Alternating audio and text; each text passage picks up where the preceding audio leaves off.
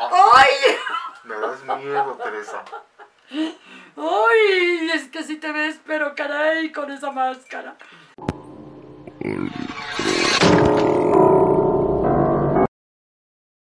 Bienvenidos, ahora sí que estamos ya en un programa, eh, digamos, especial.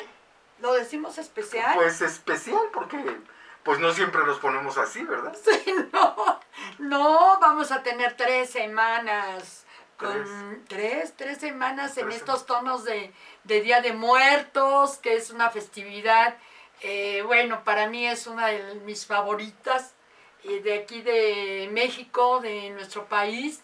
Wow, es, festejamos a nuestros difuntos Así es, sí. a nuestros difuntos, los festejamos y hay mucha tradición en esto, mucha tradición, mucho folclore y wow, es algo que, que ya se está transmitiendo a otros países y eso me da mucho gusto. Es que fíjate que rendimos un tributo a nuestros fieles difuntos, pero como que jugamos un poquito con todo esto, ¿verdad? O sea, no es así como muy solemne, sino es una forma de recordarlos, pero como jugando un poquito, que les hacemos este pequeño pero gran homenaje. Sí, claro. Pues bueno, ahora sí, Mel Bataz, ¿cómo estás? Ya Hola, si hola. quieres, ¿Qué- qué quitaos esa ¿Cómo máscara. están amigos? Qué gusto. Me la voy a quitar porque Sí. con la máscara no puedo tomar café, ¿eh? Ah, Entonces, sí. mira. Mm, Sí, sí, sí, sí, sí, y yo ¿Qué? también me voy a quitar esto. qué gusto que, que- que podamos estar compartiendo una vez más en este día un programa que está hecho con mucho cariño, con mucho amor, Pláticas de Alicronia. Quiero darle las gracias también a la voz de Alicronia, Santi. Gracias Santi, porque gracias a tu apoyo es posible llevar a cabo este, este programa. Y Alicia Cepero, gracias también por permitirme compartir el espacio, el micrófono, este momento, este programa que va con dedicatoria para todo el mundo y sobre todo para nuestro país, donde se rinde un culto eh, de esta forma, de esta manera, con nuestros Sí. altares, con nuestras velas, veladoras, eh, eh, café, miren, por acá tenemos un, Sí, una jarra de café. es muy tradicional dentro de las festividades del Día de Muertos, Sí, lo que es el café con mucha canela. y nuestro Ay, esencia de luna que nos está luna. acompañando en nuestro altar de muertos. Sí, porque, porque hay, se acostumbra en muchas familias a poner un poquito de, de mezcal, eh, de poner de aguardiente, de Sí, mezcal, claro, sí. este, Pulque. pulque, este, Sí. los panes, cigarros, o el refresco que era preferido de, de- Sí, de de esa hecho, persona, se ahorita- pone, se, pues, se- se les pone, se les pone. Sí, vamos a tener este ahorita estas semanas van a ser dedicadas a nuestros difuntos, a las leyendas que hay alrededor de- del Día de Muertos y sobre todo yo creo que la próxima semana ya vamos a tener lo que son los elementos que lleva una una este ofrenda, Un altar. un altar, ¿no? Y explicar que este los niveles, ¿no? Porque ya ves que hay hay ay, caray, ¿qué pasó? Kuroneko nos dio hosting. Ay, muchas gracias, Gracias, reina preciosa. Muchísimas, muchísimas gracias. Hay que darle la bienvenida a todos nuestros amigos. a todos nuestros amigos Ahora que sí nos que siguen. nuestros seguidores y por supuesto desde Estados Unidos, Chile, Colombia. Nicaragua, Colombia, un Colombia, saludo a los de Colombia, Colombia, sí, sí, sí. este Argentina, en fin, también Alemania, Alemania. y ya, ya también nos están este, siguiendo de España. Ah, muy bien. muy Ya, bien, ya tenemos seguidores de España. Eh, muchísimas gracias a todos. Eh, ahora sí que un fuerte abrazo y sobre todo para los que están fuera de nuestro país, para allá, sea los mexicanos que están en otros países, pues bueno, un poquito de lo que son nuestras tradiciones para que no les olviden. Para que no olviden. sí. Ajá, y bueno, a ver, tenemos algo, ¿no? Este, voz de Licronia. Sí, sí, sí, Bienvenido. Gracias, gracias. Kuroneko nos dice buenas noches. Hola, Buenas noches, buenas reina noches, buenas preciosa. noches. Muchas buenas gracias por estar otro día con nosotros. Sí, Muchas gracias. sí, gracias. Y- Sobre- ah, sí, sí. Y Bonnie nos manda saludos terroríficos en esta Ah, noche. Ande usted. Un abrazo, un abrazo y a ponerse bien, ¿ok? Sí, Ándale, sí, pues. debe de estar bien. Bien. Este, y sobre todo un abrazo también y un saludo muy cariñoso a toda nuestra hermosa República Mexicana, Sí. donde en cada, en, en cada estado se, se hace esta misma tradición, aunque con un poquito de sabor y gusto diferente. Claro, pero va con el mucho cariño para todos nuestros fieles Sí, difuntos, claro, sí, pero sí, sí, sí. se hace, se hace. Sí, en nuestro país nuestro hay país. inclusive leyendas, ¿no? En cada estado diferentes, Sí, pero sí, sí. acerca de los muertos. eh, igual los altares son diferentes, tienen ciertas tradiciones diferentes también, no en todo el país se lleva igual, pero a mí lo que me encanta es que transmitirlo a otras partes del mundo. Así es, así es. que ya de hecho ya hay varios lugares donde ya, ya lo festejan, pero bueno, ¿qué más? Ya, para mí es mi fiesta preferida, el de Día de Muertos. Día de Muertos. Sí, pues, sí, sí. Pues fíjate que ahora que estamos, bueno, en este momento que estamos iniciando este programa y recordando Ajá. a nuestros fieles difuntos, quiero hacer una mención muy especial. Dime, dime. Eh, hoy, precisamente el día de hoy, fallece Ah, uno de nuestros grandes directores eh, de cine que dio mm, nuestro México, Felipe Casals, Ah. un gran director de cine. Usted, debe- bueno, tuvo, dirigió muchísimas películas, muchas, muchas, muchas, pero entre las que ustedes deben de recordar con más fuerza, eh, así como un sello en su memoria, ¿Cuál? eh, Las Poquianchis, eh, Canoa y El Apando. Son Ay. tres de las grandes eh, películas que él dirigió, entre tantas, pero son las que más recuerda con cariño el público y yo, ¿sí? Entonces, un beso, un abrazo y yo pido y le doy las gracias por toda la aportación que hizo para el cine mexicano. Y yo pido a Dios que ilumine con reflectores celestiales su camino, ¿sí? Ya sí será. Luz y progreso para su camino espiritual a nuestro querido gran cineasta, director Felipe Casals. Ah, muy bien, muy bien, muy bien, muy bien. Perfecto. Pero entrando ya en materia. Entrando en materia. Materia. ¿Qué pasó? ¿Tenemos algo, este, voz de Alicronia? Mm, Kuroneko nos mandó unos, unos emojis. Y Ah. Bonnie Trujano nos dice, querido Felipe, que descanse en paz. Descanse en paz. Sí, así que- sé, sí, así así. sé. Sí, pues los que somos del cine, Del cine. al final. Lo recordamos con mucho cariño. Sí, sí, con sí, mucho sí. cariño. Sí, sí, sí. Bueno, pero bueno, entrando ya en lo que es la materia de Día de Muertos, fíjate que hay gente que no cree o no quiere o cree que es un gasto inútil el- la famosa Ofrenda. ofrenda, ¿no? La famosa Lo que tenemos aquí. el altar de Día de Muertos, ¿no? Bueno, pues allá que- ellos. No, no, bueno, dentro de lo que hay, esto es una leyenda, digamos que en los estados se conoce mucho este tipo de leyenda sí. de el famoso que no creyó en el altar ni en el Día de Muertos, ¿no? Que se le hacía gastos inútiles, que no era necesario, en fin. Y la verdad, eh, bueno, déjenme les platico, era pues un matrimonio, un matrimonio, pues ya, ya este, los hijos ya volaron, ya, Ajá. ya hicieron su vida, o sea que de, de mediana a este, grande edad, de unos 50, 60 años más o menos. O sea que, miren, les digo la edad porque es muy importante. No es lo mismo los que convivimos con el siglo pasado, así lo digo literal, que tenían más arraigada la tradición de Día de Muertos. Ahora que por cuestiones de la pandemia, por cuestiones del dinero, por cuestiones de lo cibernético, y que cada vez está, no digo perdiéndose, porque se ha mantenido, si los españoles cuando vinieron a conquistar a México no pudieron acabar con esta tradición, No, menos unas redes sociales, al No, contrario, claro que no. hay mucho de lo que se puede informar uno ahí, pero eh, sí es de boca en boca, es una tradición de boca en boca, y aquí en este caso de esta pareja, a pesar de que era una, una pareja grande, el señor siempre se le hacía inútil hacer un altar. Altar. Mm. De que era, de que para que les guisas, el clásico mole, ¿no? A los nuestros muertos. Y, y es el mejor hazlo para mí, para que lo pones ahí, se va a echar a perder, en fin, ¿no? Es nada más agarrar y que no, bueno.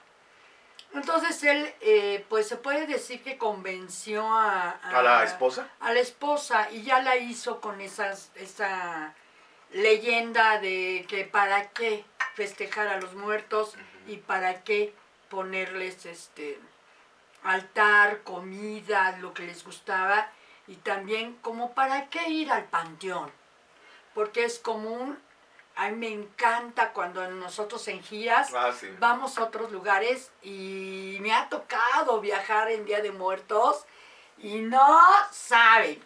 Ahorita platicando, ahorita que termine esta historia, les cuento lo que nos pasó camino a Oaxaca en una gira de teatro, De precisamente. La, bueno, esta pareja pues nomás no, pues no hacía nada, ¿no? En, en el Día de Muertos. Entonces, bueno, él este se va, se va al campo porque es persona de campo, campo. se va al campo, a- al maíz, porque tenían maíz. Entonces ahí este va a, a trabajar y empieza a escuchar unos murmullos. O sea, él está solo realmente Sí, sí. escucha unos murmullos, unos murmullos. Y digo, ¿qué, pues, qué- qué es eso, no? No, no ve a nadie. No hace aire, no hace viento, como para que ese murmullo sea el mismo viento, ¿no? Que luego se lleva, ¿no? Las nuestras voces Sí, al sí, sí. viento. Pero no. Entonces siguen acercándose esos murmullos. eh, eh, eh, ¿qué está pasando? Se empieza a intrigar, empieza a ponerse muy nervioso. Y en eso ve entre, porque él estaba cortando lo de las cañas de maíz. De maíz. Entonces, como iba cortando, porque obviamente sí has estado en unas de Sí, esas que son muy altas, Sí. que te puedes hasta perder ahí Sí. dentro, ándale. Entonces, Las plantas de maíz. Ay, sí, Las enormes. plantas de maíz. entonces lo que él eh, no, ve, no veía a nadie, obviamente. Pero sí le empezó a dar miedo pensando que a lo mejor eran este, extraños, ¿no? Que lo iban a atacar, o no sé, empezó a pen- su cabeza empezó a dar vueltas. Entonces él seguía cortando y seguía eh, cuidándose y con su machete eh, estaba a la expectativa. Y así como iba saliendo, empieza a ver gente caminando Hacia él. hacia O él. por un lado de él. No, no, no. Hacia Sí, él. bueno, venían hacia él, Hacia él. pero digamos que pasaban de largo. Ah, por un camino. Sí, digamos, pasaban de largo, no lo pelaban. Y él, pues muy extrañado, hombres, mujeres, niños, ¿no? Qué raro, ¿no? ¿Qué está pasando? O sea, ¿y ahora qué pasa? Sí. Pero le llamaba la atención que se veían raros, no se veían normales. Y venían pasando. Y al final, ahora sí que descubre o, o identifica a su mamá Ah, que ahí viene su mamá, de hecho se quedó, es mi mamá, es mi mamá, o sea, eso no es. Llega, llega su mamá a él y le dice, mi hijo, dice, nada más venimos a despedirnos. Dice, pero, pero, ¿por qué? O sea, y, y, pero ¿por qué no pasaron a la casa? O sea, él todavía no sabía ni qué, no sabía si eran, o era verdad o era mentira, era una alucinación, Sí, era el sí. calor, qué caramba estaba pasando. Y le dice ella, no, dice, porque pasamos y no había nada para nosotros. oh, Le dice, no había nada, porque venía el esposo, o sea, venía la mamá, el papá, venía el hermano que había muerto en un accidente, en fin, venían varios de los familiares, pero más bien la mamá era la que, la que le comenta a él, ¿no? Ay, hijo, es que no, este, no había nada para nosotros, entonces la verdad no, ya, ahora sí que ya no nos quedamos sí, sí. se quedó el sorprendido, ¿no? Y, y pensó, es que no pusimos ofrenda, no pusimos el altar con sus fotos, con... No, no, no. Dice entonces, eh, eh, dice, no, por favor, no, no se vayan, ahorita me voy rápido y les pongo algo. No, no, no, hijo, no te preocupes. ¿Sabes qué? ¿Por qué no haces, si vas a hacer un altar, que haga tu mujer los mejores guisos? Vamos, no se te vaya a olvidar el café con mucha canela, que es muy clásico. sabroso, sí, sí. Y no se te vaya a olvidar el tequila, el tequila de tu papito, que no sé qué. Total, el, no, ahorita, ahorita voy y pongo la ofrenda. Mira, todo hazlo, pero para mañana. Para mañana. Llévalo al altar de la iglesia. Mm, Ahí arma el altar. ¿Sí? sí, sí, Entonces él se regresa a la casa. Sí, sí, sí. Dice, nosotros ya nos vamos. Ya nos vamos. Ya nos vamos. Nada más venimos a despedirnos.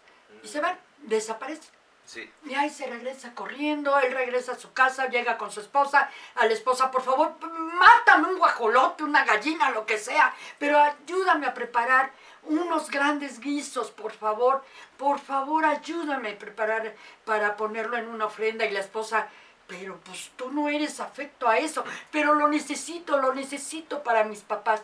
Pues la esposa, ya saben, lo que es el, este, el esposo, la esposa, ¿qué sería, no? Pues, o sea, en pocas palabras, hacía lo que el esposo dijera. Entonces, pues ya se pusieron a hacer la comida. Ahora sí que ella, él se llevó unos tablones y empezó a montar una ofrenda, le dio la tarde, le dio la noche y ya estaba su ofrenda lista, grande, con muchas tortillas. El- una de las cosas que le había dicho la mamá es que es para que vaya mucha gente. Entonces preparó como si fuera una comilona. Él estaba ahí, ya descansado, sentado, y ahorita les explico por qué. Él estaba sentado, ya ahora sí que recargado en la mesa, este, esperando a que llegaran sus papás. Sus papás. La esposa ya veía que eran altas horas de la noche y el papá, no- ahora sí que su esposo no llegaba. Se le ocurrió ir a buscarlo a la iglesia, al atrio, va y, y, viejo, viejo, despiértate, vete a dormir, ya, ya hiciste lo que tenías que hacer, mañana regresas. Y no despertaba, y no despertaba, y se da cuenta la esposa que estaba muerto. Ay, Dios. O sea que esto tiene una moraleja Sí, sí. que a final de cuentas él puso su propio Su, altar de muertos, De muertos. para él. Él estaba muerto. Obviamente ya los sus familiares muertos ya se habían ido, pero lo único a lo que iba la mamá y el papá era para precisamente el clásico, ¿no? Que cuando te vas a morir no sé si sea verdad, para eso es algo que yo creo que hasta que no lo vivamos, que siempre vienen a buscarte Sí. que vienen lo- a buscarte tus es- familiares. Es lo que se dice. Es lo que dice. Exactamente, es un mito, ¿no?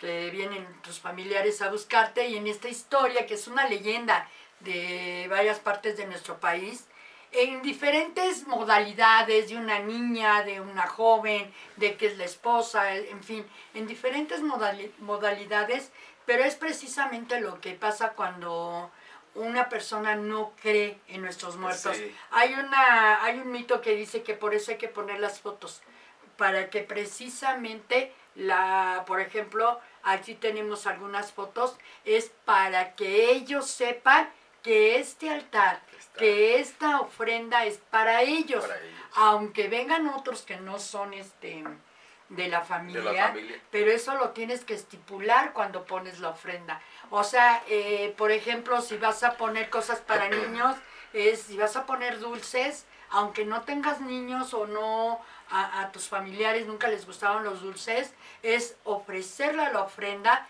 y decir esto es para cuando vengan, si vienen niños, aquí tienen dulces para ustedes. O sea, es este, para eso son, según la tradición y el mito, para eso son las fotos, para que ellos sepan que aquí están presentes, ¿no? Sí. Esa es una, una leyenda de nuestro país, literal. En todos lados la van a encontrar en diferentes modalidades, insi- insisto, pero es precisamente eh, el de los que no creen. Hay otra, hay otra leyenda también así de ese estilo, pero aquí es de las almas, es de precisamente, no importa si es un joven, una joven, una niña, un adulto, una, no importa. El chiste es que es una persona que no cree en lo del Día de Muertos y que viene a, a, este, ahora sí que a visitarnos, que les dan permiso para bajar y estar con nosotros y venir a comer, a reposar, en fin, a tomar ese calor de hogar, de familia que habían dejado. En este caso es precisamente una persona que no cree y se queda toda la noche despierto para ver si es cierto que venían las almas, que vienen nuestros difuntos a disfrutar el altar. Entonces queda en la ventana esperando a ver si es cierto que vienen los difuntos, porque está también en la tradición de las flores de cempasúchil, ponerlas todo el camino hasta la puerta de la Ajá. calle para que sea la guía y entren y De- lleguen hasta el altar. Hasta el altar. Entonces eh, se queda en la ventana esperando a ver si es cierto. Y en la noche hay ciertos lugares en la República que tocan las campanadas. Me parece que son siete o nueve campanadas. Yo no recuerdo. Yo también no me acuerdo, a ver si sabe nuestro público de los de la República, a ver si nos pueden ayudar en eso. Pero sí que suenan las campanas, las campanadas para eh, llamar a las almas y estén ya este para que vayan y recorran y vayan a sus casas, visitar a sus a sus vivos.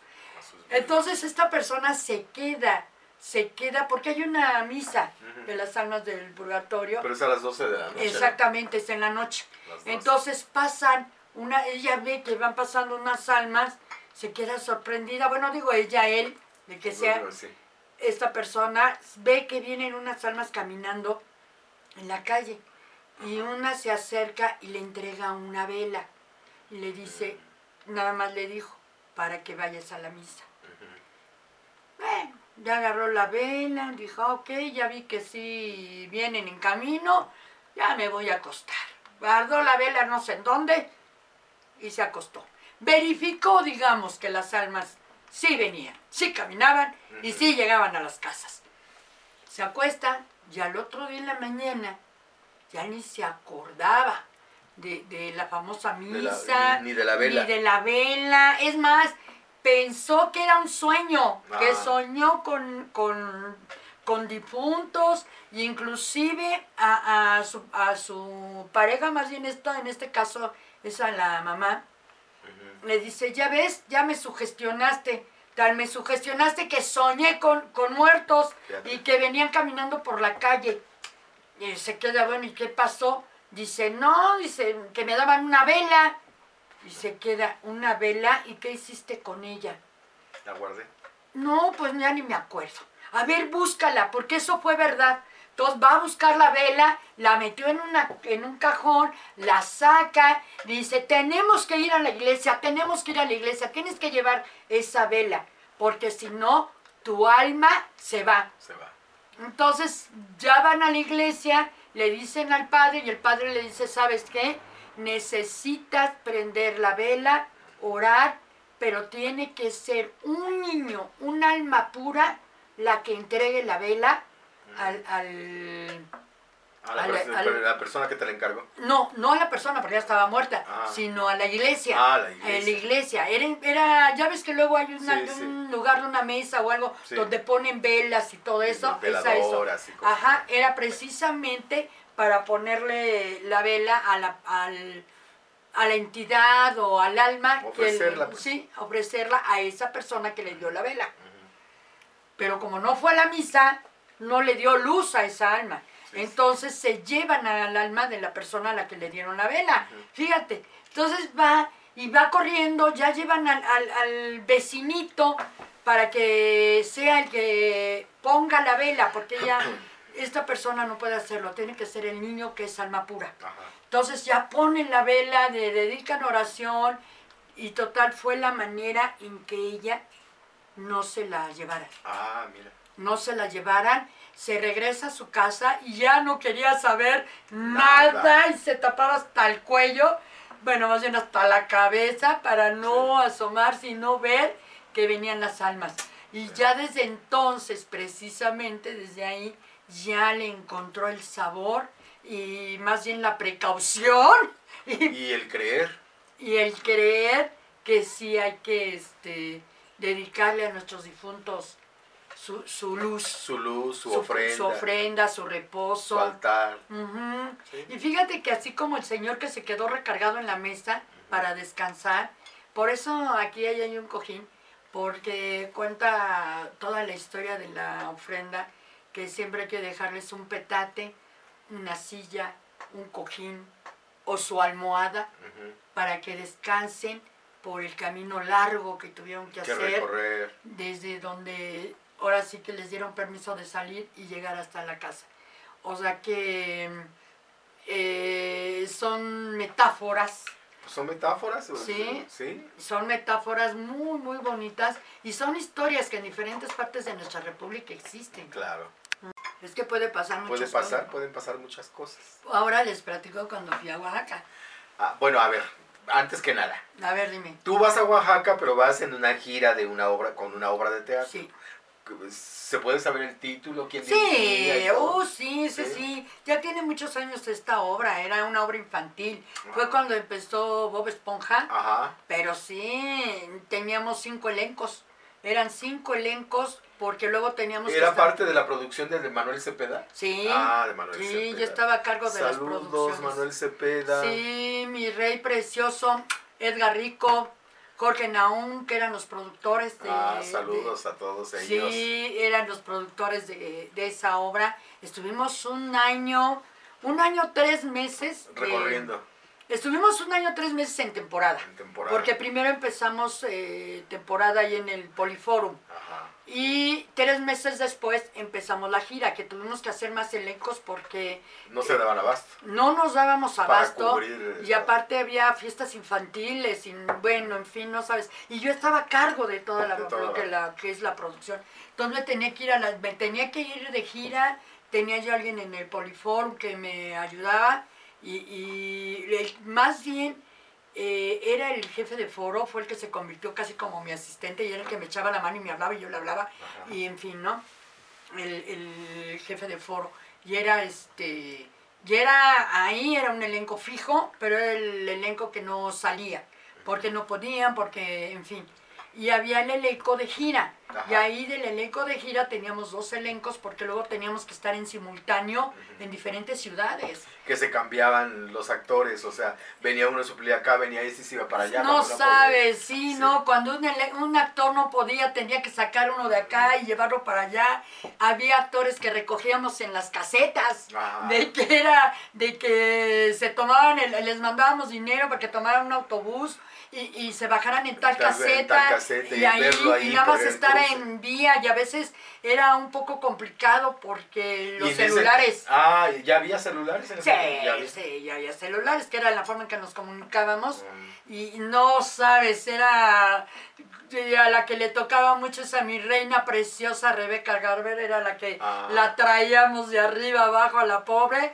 Y, o inclusive en algún estado, se iban a la, le hablábamos, vete a la terminal, vete a tal este, eh, a tal ciudad, ahí te recogemos, avísanos cuando llegues, nosotros ya vamos a estar en el hotel y ya ahí ya le decíamos dónde andaba o iban por ella y, Sí, sí.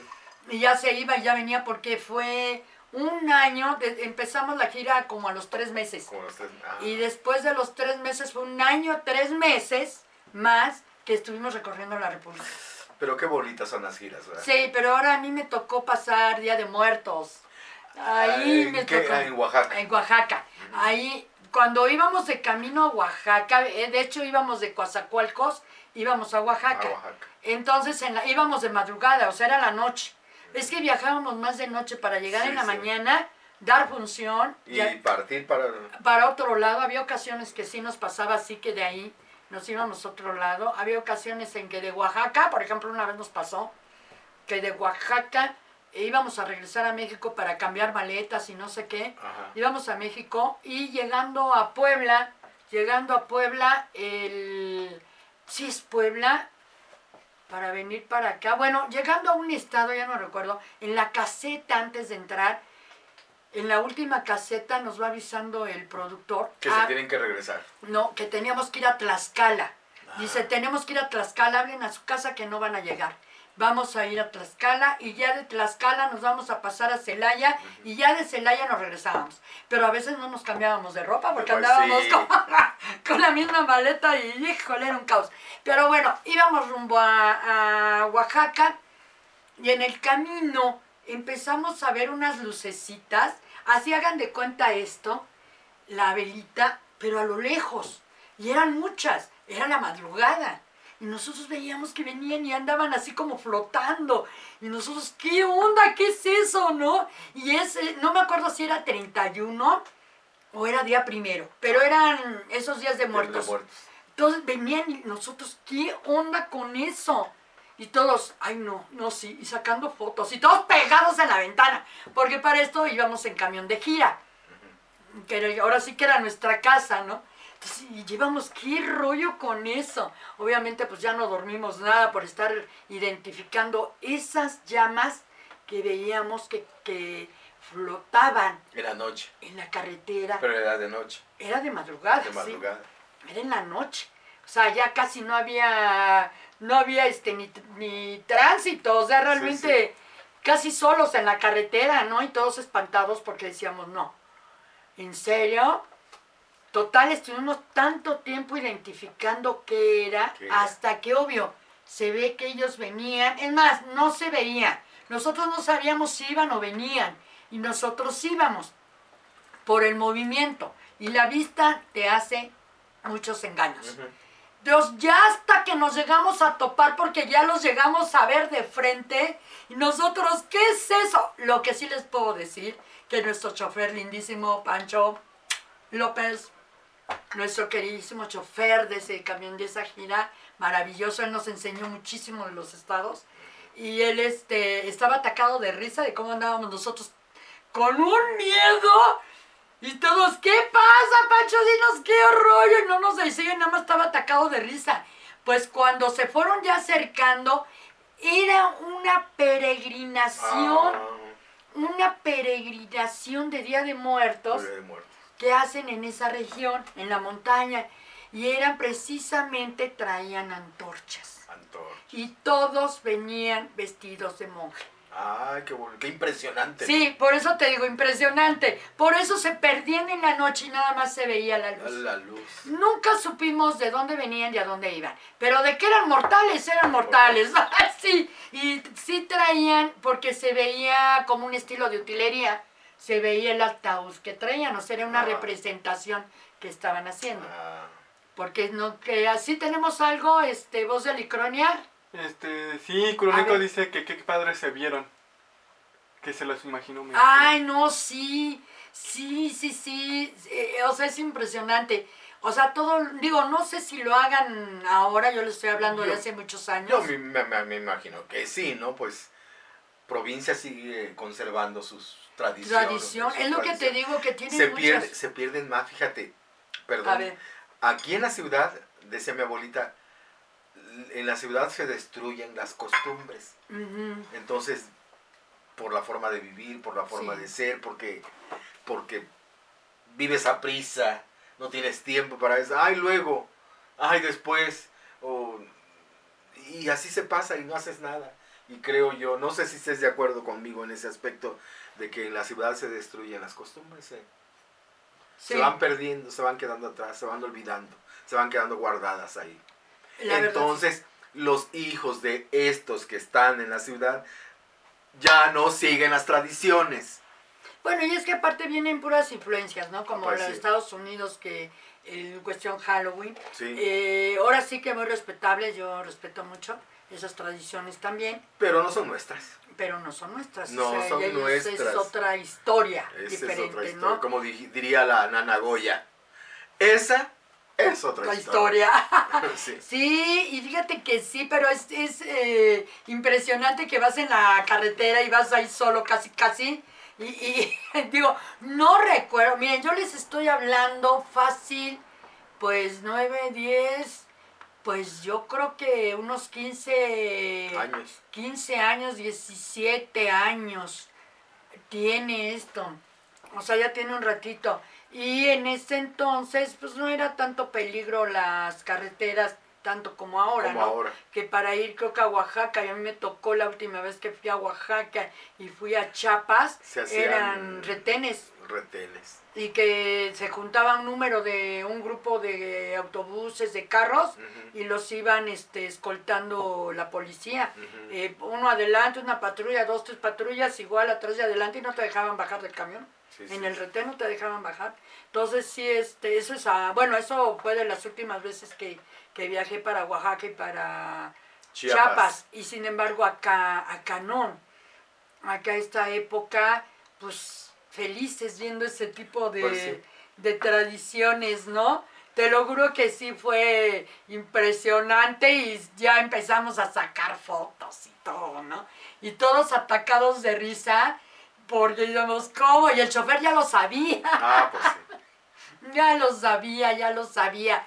Pero sí, hay muchas tradiciones en, y muchas historias, muchas historias de, de, mm, de nuestro país, ¿no? Hay una leyenda, ay, yo me emociono con las leyendas, me encantan. Hay una leyenda de Celaya, Sí. hay una leyenda que quiero ir al museo de Celaya, yo quiero ir a todos lados. En el museo de Celaya tienen estos, de seguro, bueno, es muy conocida allí en Celaya. Ujú. ¿Tú no llegaste a ir de gira a, Ah, allá a Celaya? a sí, pero no, no conocí el... Ay, bueno, estás igual que yo. Fui un chorro de veces a Celaya a dar funciones y Lo nada más conocí lo que enfrente del teatro había una, una plaza donde me atravesé a comprar unos pasadores. Ah, no, pues yo lo único que me traje de Celaya fue unas cajetas. No, en serio, yo nada más me atravesé por unos pasadores que hacían falta y me regresé corriendo porque ya íbamos a entrar a la función porque ya ves que terminamos y trépate al, Al carro. au- al carro o al autobús de donde vengas. Pero sí, este, ahí en Celaya hay una historia muy bonita que es de una casa ahí en el centro Ajá. de Celaya, de, estoy hablando de los años 60, 70, de los años 70, Setentas. o sea que es relativamente de este actual. La pongo entre paréntesis para no Sí, sí. tan viejita. Este, ahí era de un titiritero que se llamaba Capi, bueno, le decían el Capi. Y él tenía, ahora sí que un saludo a los de Celaya, Celaya. ellos conocen muy bien esta historia. Eh, él era un titiritero y me acordé de nosotros los actores. Los actores. Porque De- eso es lo que somos. Titiriteros. Exacto. Entonces, Sí, yo siempre les digo, que me dicen, ¿qué haces? ¿Qué estás haciendo? Circo, maroma y teatro. Y títeres a las cuatro. yo les digo que vendo pozole en las esquinas. Sí. Ah, en la esquina de mi casa. No, pero bueno, eh, se supone que este titiritero daba funciones en la sala de su casa. Ah. A él le encantaba mucho. Pues sería muy grande su sala, yo creo. Yo creo que sí, Porque pero esas bueno, casas de de, hecho sí. provincia, ¿no? Sí, sí, de hecho sí. La cosa, la cosa es que él era feliz, tenía 33 títeres. Ay, qué bueno. Y él eh, tenía lleno de niños y le encantaba. Él tenía hijos, pero no, casi no los veía, ya estaban grandes. Pero él le encantaba dar funciones y ver a los chamacos Felices, sonriendo, felices, contentos. sí. Sí. Entonces él eh, terminaba su función, se iba la gente, guardaba en un baúl viejo, antiguo, los títeres, cerraba, lo dejaba ahí en la sala y se iba a ir a acostar. Y él se iba muy tranquilo porque vio a los niños felices, y Felices. contentos. Una noche eh, empieza a escuchar ruidos extraños y se quedó pensando que qué era lo que estaba pasando pero la verdad no, no como que no quiso saber, le dio un poquito de miedo y mejor se quedó en su cuarto y no salió. Así pasó. En la siguiente noche Volvió a oír lo mismo. volvió a oír lo mismo. Entonces se levanta y por la parte, ya ves que hay este puertas que no, que tienen un tanto así de separación al piso, Ajá. que están separadas Sí, del sí. piso, no están No, al rastre. No están pegadas. No, porque Ah. ya ves que luego la madera se hincha y, y Ah, rosa. ajá. Entonces, él a través de la de, De esa ranura. de esa ranura Que exactamente que, piso. hacía del piso y la puerta, porque él se cerraba, vio unas sombras. Ay, Dios. Sí, ve unas sombras. Híjole, ya no quiso salir. Y ahora sí que trató más o menos de acordarse del Padre Nuestro. Sí. Y hasta donde llegó y se tapó con la cobija. Y Ya hasta que el cansancio lo, Lo venció. lo venció. Ya al otro día se para, va a la sala y encuentra a los títeres tirados en el piso. No, donde los había dejado. No, los, porque los guardaba en su baúl, sino los encuentra tirados. Y encuentra una parejita de bailarines que él tiene, como los encuentra acomodados de tal manera como si ellos hubieran bailado. Entonces dice, pues, ¿qué está pasando? Y otra vez da su función, da su función de teatro, de títeres, Títeres. y, y él eh, empieza a sentir muy extraño. Él piensa que sus títeres tienen algo. Que cobraban vida en la noche. Ajá, que cobraban vida en la noche. Entonces decide llevar a los títeres a- con el sacerdote para que los bendiga y les dé este, les Eche agua, agua bendita. bendita. Entonces, bueno, ya lo hace, ya llega más tranquilo. Entonces da su función. Da su función ya de teatro con los títeres bendecidos, ya él ya está más tranquilo. Dice, si hay algo, pues ya se les quitó. Sí, sí. Entonces, eh, ya los títeres ya no bailaban, ya, ya se paraba en la noche y ya veía, abría hasta el baúl para ver cómo estaban y cómo los había dejado. Entonces, así pasaron unas par de funciones, no fueron muchas, cuando en la última función había uno, un títere en particular, que se llama el juez. El juez. En- sí, porque era un juez, sí, del siglo, más bien un juez inglés de la época de, que ha de haber sido siglo XIX, yo creo, XVIII, Ajá. siglo XVIII, eh, de Londres. De Londres. Ajá, así era su, su y vestuario. todo del títere. Y muy, este, su cara muy dura. Entonces él está con el títere y la muñeca, digo, el títere gira su cabeza a 180 grados y se le queda viendo a él y le hace una expresión de odio Ay, y una sonrisa muy Diabólica. digamos vamos a decir. vamos a decirlo así, diabólica, y él se quedó, se espantó, y ahora sí que eh, dijo, no, no, no, no puede ser. Entonces los niños y la gente que estaba de público ni tan siquiera se había dado cuenta de eso. Pensaron que había sido el mismo titiritero Ajá. que había girado la cabeza La del del- títere. Entonces lo que él hace es que da por terminada la función. Oh. Agarra los muñecos, los mete y corre a la gente. La saca de su casa. Esa fue la última función que dio.